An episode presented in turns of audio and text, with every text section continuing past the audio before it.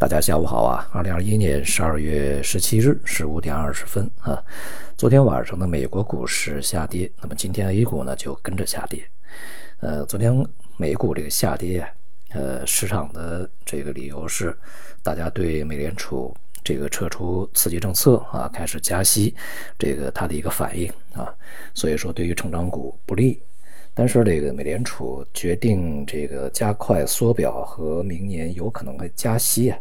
这是在前两天出现的事儿啊，这个美股呢还是是非常滞后的去反应，这个反应还有点慢啊，所以说呢，这个市场啊，它每天的波动总是在寻找各样各种各样的理由再去波动啊。那么当天的这个资金的进出啊，当天的投资者的心态其实是不一样的，所以说理由也不一样。但是呢，这个市场大的方向，呃，我们说这一两天的那个。那叫市场波动啊，大的方向中中长期一个趋势呢，才是未来市场的这个主要的一个发展路径啊。那么，所以呢，在未来这个市场会继续反映货币政策的一个变化啊。那么，在昨天的这个美国股市是呃道琼斯这种传统的这个板块啊啊是微跌，跌的不大，但是呢，这个纳斯达克是跌了百分之二点几啊，这个。标准普尔呢也是跌了百分之零点八几，接近百分之一。那么所以呢，这个在呃这样的一个情况下啊，整个的这个像首当其冲的当然是成长股啊。那么另外呢，就是从传统的这些板块也没有能够扛得住这个压力啊。在这样的一个情况下呢，这个就蔓延到我们国内 A 股啊。A 股呢今天这个下跌的也是像半导体啊这些啊，这个还有一些大消费白酒啊。跌的是比较大的，仍然是体现了一个跟随啊，就看着外围脸色再去波动的一个局面。而这个表现非常稳定的啊，这个三样啊，第一个是绿色电力，这是新能源；第二个呢是转基因，这是新的种业啊；第三个是云游戏，这就是元宇宙。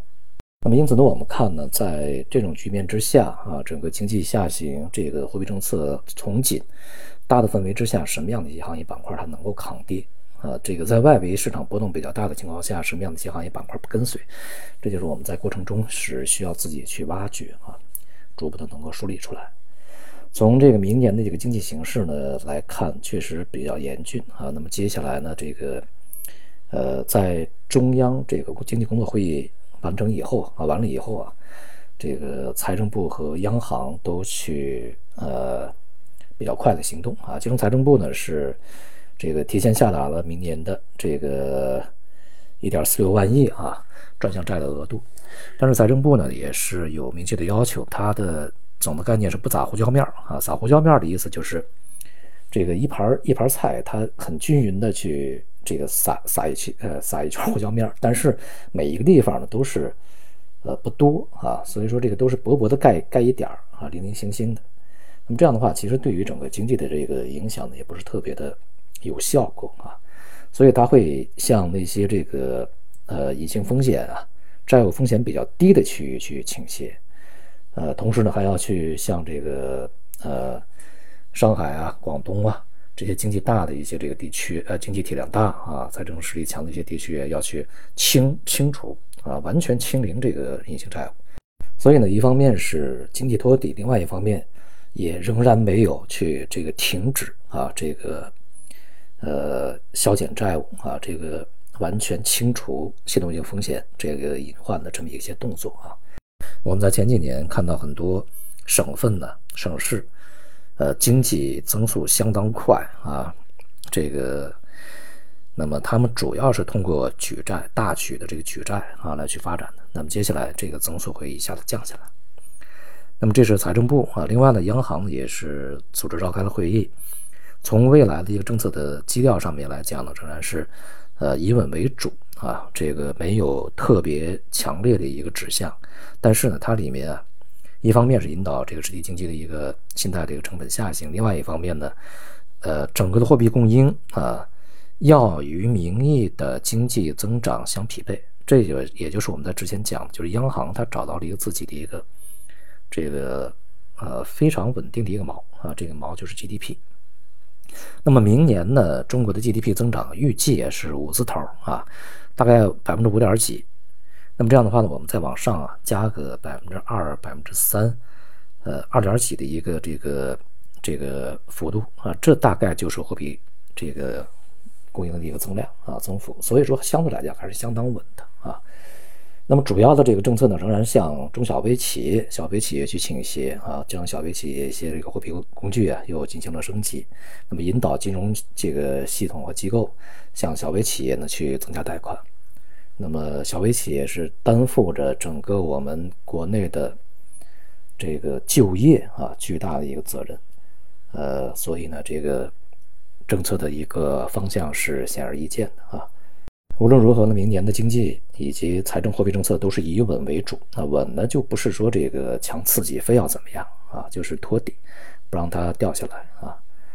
呃，而外围呢，这个在美联储。啊，宣布了要加速结束购债，以及这个可能明年要去加息三次，这样的一些信息以后呢，英国央行率先的是加息，在发达国家里面啊，而欧洲央行呢也宣布在明年呢会结束这个紧急购债的这样一个计划，所以呢，全世界啊都在处在一个这个货币政策紧缩的一个阶段，同时呢，经济这个在恢复以后也是面临着啊重新的一个增速的减缓这么一状态啊。因此，大的环境呢，我们要看清。这个大的牛市需要在未来啊，呃，整个经济的增长，